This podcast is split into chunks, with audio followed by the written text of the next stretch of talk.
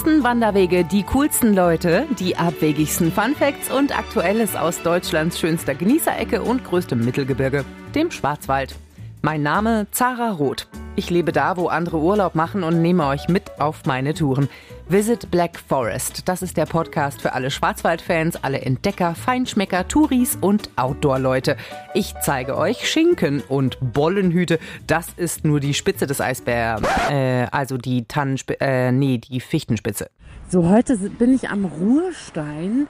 Hier ist das Nationalparkzentrum und ich bin verabredet mit Frederike Schneider. Sie ist Rangerin und wenn man so in den Zeitungsartikeln liest, dann heißt es immer, du bist das Gesicht des Nationalparks. Was sagst du denn dazu? Ach, ich glaube, grundsätzlich sind Ranger schon irgendwie das Gesicht des Nationalparks, weil wir die sind, die auf der Fläche sind, die mit den Besuchern sprechen, die ja auch dafür zuständig sind, dass das Nationalparkgesetz umgesetzt wird.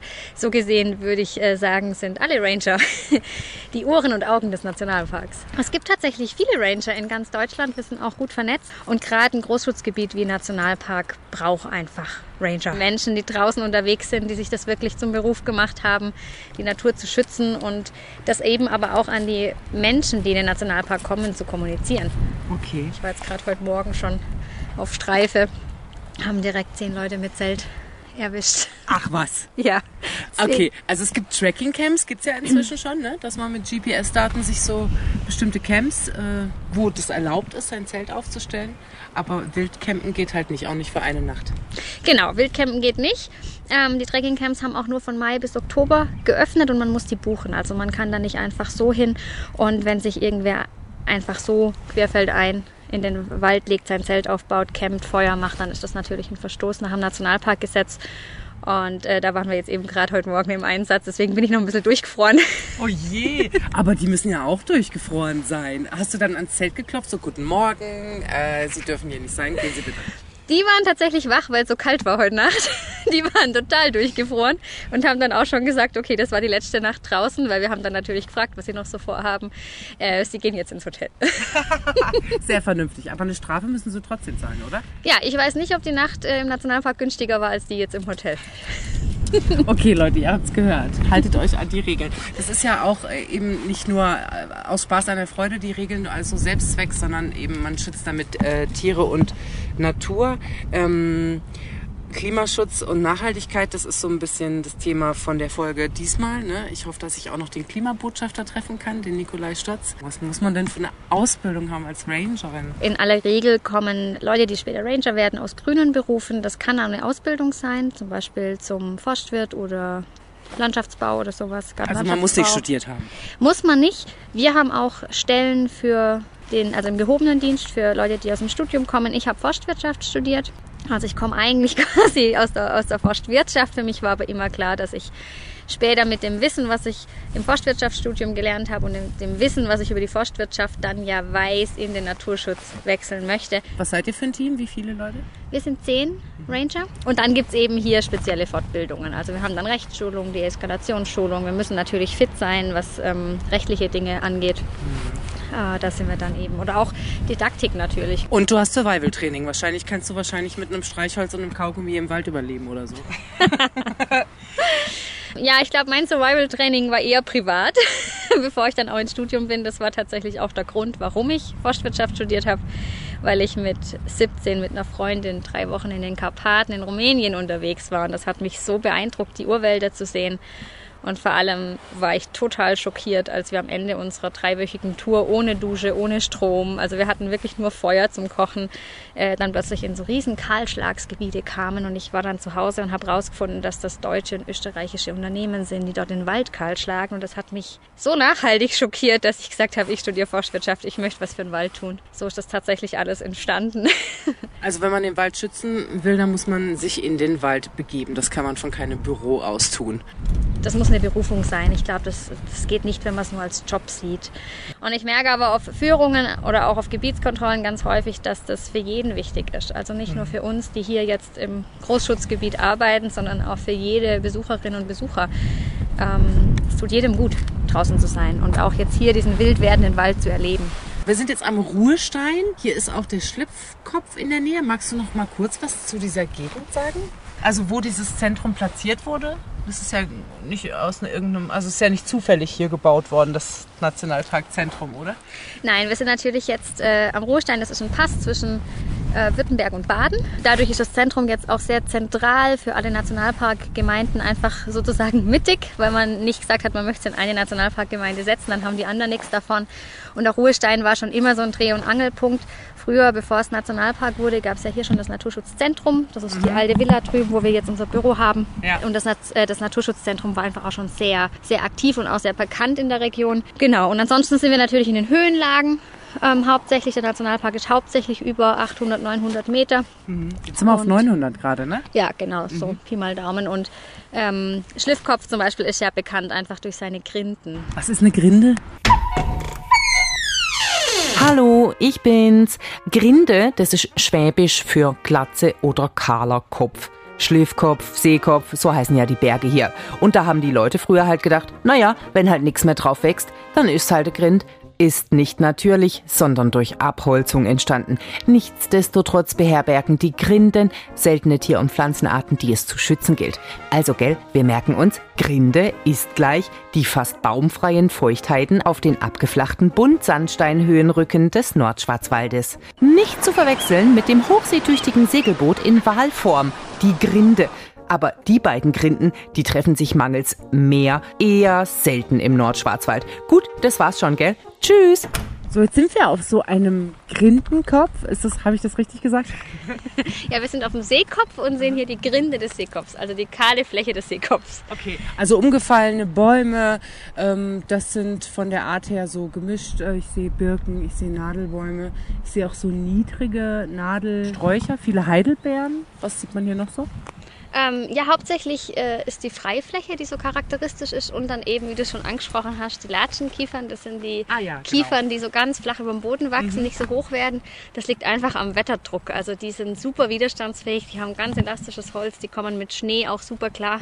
Als man die Stallhaltung eingeführt hat, weil man auch aus den Flächen im Tal mehr Ertrag äh, gewinnen konnte, sind die Grinden mehr und mehr wieder zugewachsen. Man hat dann aber mit Einrichtung vom Naturschutzzentrum damals Untersuchungen gemacht im Rahmen von einem Live-Projekt und herausgefunden, dass es ein sehr wertvoller Lebensraum ist, den es zu erhalten gilt. Okay.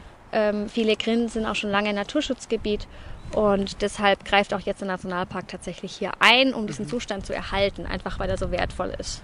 Also ganz anders, als man eigentlich denkt. In einer der früheren Folgen habe ich erzählt, dass durch die äh, Köhler und äh, die Holzwirtschaft die ganzen ja, die ganzen Bergkuppen hier kahl waren und dass man das ja eigentlich nicht mehr will. Das ist ja wieder sozusagen, äh, man wollte, dass hier wieder Bäume wachsen oder auch nach einem Sturm Lothar, ne? Da wollte man natürlich diese Lücken wieder schließen. Und jetzt sagst du, nö, die Lücken sind auch total wertvoll. Weil ich glaube, der eine oder andere Wanderer, der hier unwissend vorbeiläuft, könnte auch denken, oh, hier könnte man aber auch wieder aufforsten, oder?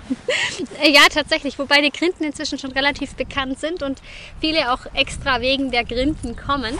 Ähm, es stimmt, dass der Schwarzwald mehr oder weniger kahlgeschlagen war im 18. Jahrhundert, als die Flößerei und die Köhlerei, Glasbläserei ganz groß war.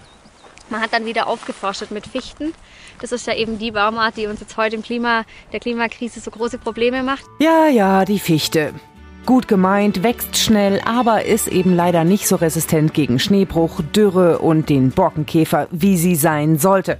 Apropos Borkenkäfer, der ist besser als sein Ruf. Durch den Borkenkäfer entsteht die Artenvielfalt. Und das ist jetzt im Nationalpark halt so schön zu sehen, weil der Buchdrucker da ja auch einfach sein darf. Wir können den Entwicklungen wirklich einfach ihren freien Lauf lassen. Und wenn da halt jetzt der Borkenkäfer kommt, der Buchdrucker, das ist ja der, der, die, der sich auf die Fichte spezialisiert hat, von dem wir eigentlich immer reden, ähm, dann darf der halt auch einfach mal fressen. Und das Spannende ist, dass der auch jetzt in kürzester Zeit aus so einem monotonen, artenarmen Wald ähm, einen artenreichen Wald und neue Lebensräume schafft. Also ähm, da sehen wir jetzt plötzlich Arten, die höchst selten sind, die sich jetzt aber in so Totholzbereichen wieder aufhalten. Fichtenmonokultur schlecht? Nein. Für den Borkenkäfer gut. Borkenkäfer nur schlecht?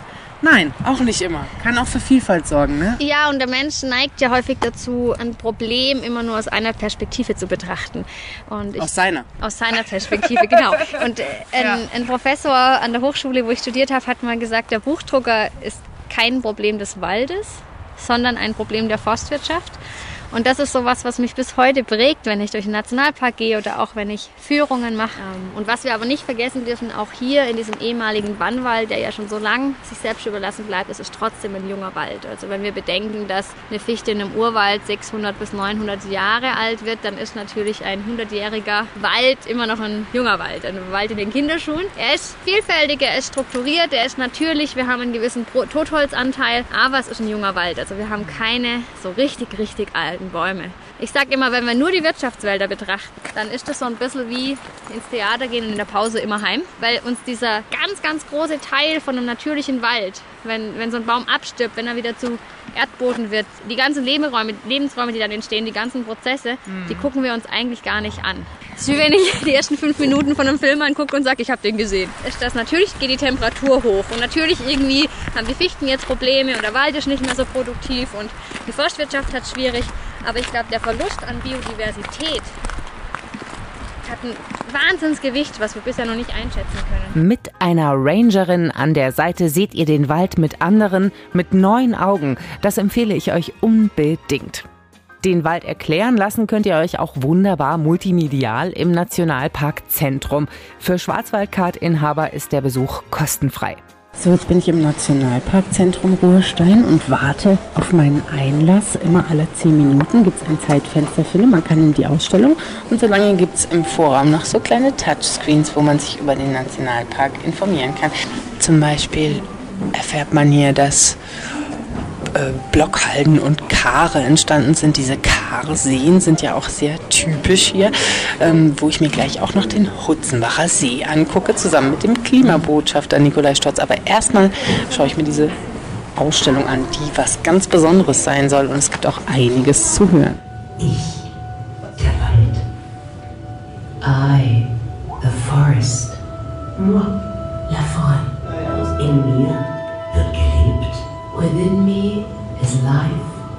porte en moi la vie. Gestorben. Death. La mort. Und geboren. And birth. Et la naissance. Also schon allein von der Architektur ist das Nationalparkzentrum Ruhrstein natürlich ein echter Hingucker. Ähm, es sieht aus wie das Totholz im Wald, jedenfalls war das der Hintergedanke der Architekten dabei. 1000 Quadratmeter hat die Ausstellung, 35,5 Millionen Euro hat das Ganze gekostet und hier sind 630.000 Fichtenschindeln verbaut worden und 4 Millionen Nägel, die das ganze Besucherzentrum zusammenhalten. Ziemlich eindrucksvoll und modern. So, ich bin jetzt schon hier mitten am Laufen, weil die Sonne so schön scheint. Aber ich bin nicht alleine. Äh, Nikolai Stolz ist neben mir. Ich habe schon so viel von dir gehört. Dein Ruf eilt dir voraus. Du bist nämlich Klimabotschafter. Äh, und du hast gesagt, du wirst eigentlich eine, hast eine Werbeagentur mit deiner Frau, hast Tourismusbroschüren gedruckt und dann irgendwie so dich in den Schwarzwald verliebt. War das jetzt eine gute Kurzfassung? Ja, das ist eigentlich so, bringt es auf den Punkt. Äh, ich komme ursprünglich von der Schwäbischen Alb oder besser gesagt vom Fuße der Schwäbischen Alb aus Reutlingen. Mich hat es vor circa 25 Jahren äh, in den Schwarzwald äh, verschlagen. Und dann hat es aber gleich so richtig gefunkt. Also dann wollte ich gleich alles wissen, habe dann auch eine Ausbildung zum Schwarzwaldguide gemacht beim Naturpark Schwarzwald Mitte Nord und auch die Zusatzausbildung zum Klimabotschafter und heute ist das hier meine Heimat, also ich bin so richtig angekommen. Klimabotschafter ähm, haben natürlich eine wichtige Mission und zwar die Botschaft über unsere aktuelle Klimakrise äh, ja, in die Öffentlichkeit zu tragen und darüber zu informieren. Ich bin ein ganz normaler Mensch, ich habe meine ganz normalen Hobbys, ich fahre gerne Motorrad, aber dennoch versuche ich überall in den Bereichen, wo ich kann, eben ähm, ein bisschen Umdenken in meinen Alltag reinzubringen, mhm. um eben auch äh, der Entwicklung gerade ein bisschen entgegenzuwirken. Übrigens, tolle Aussicht, die musst du mir gleich noch erklären. Du bist ja Guide. Guck mal, hier ist eine Bank, können wir uns kurz setzen.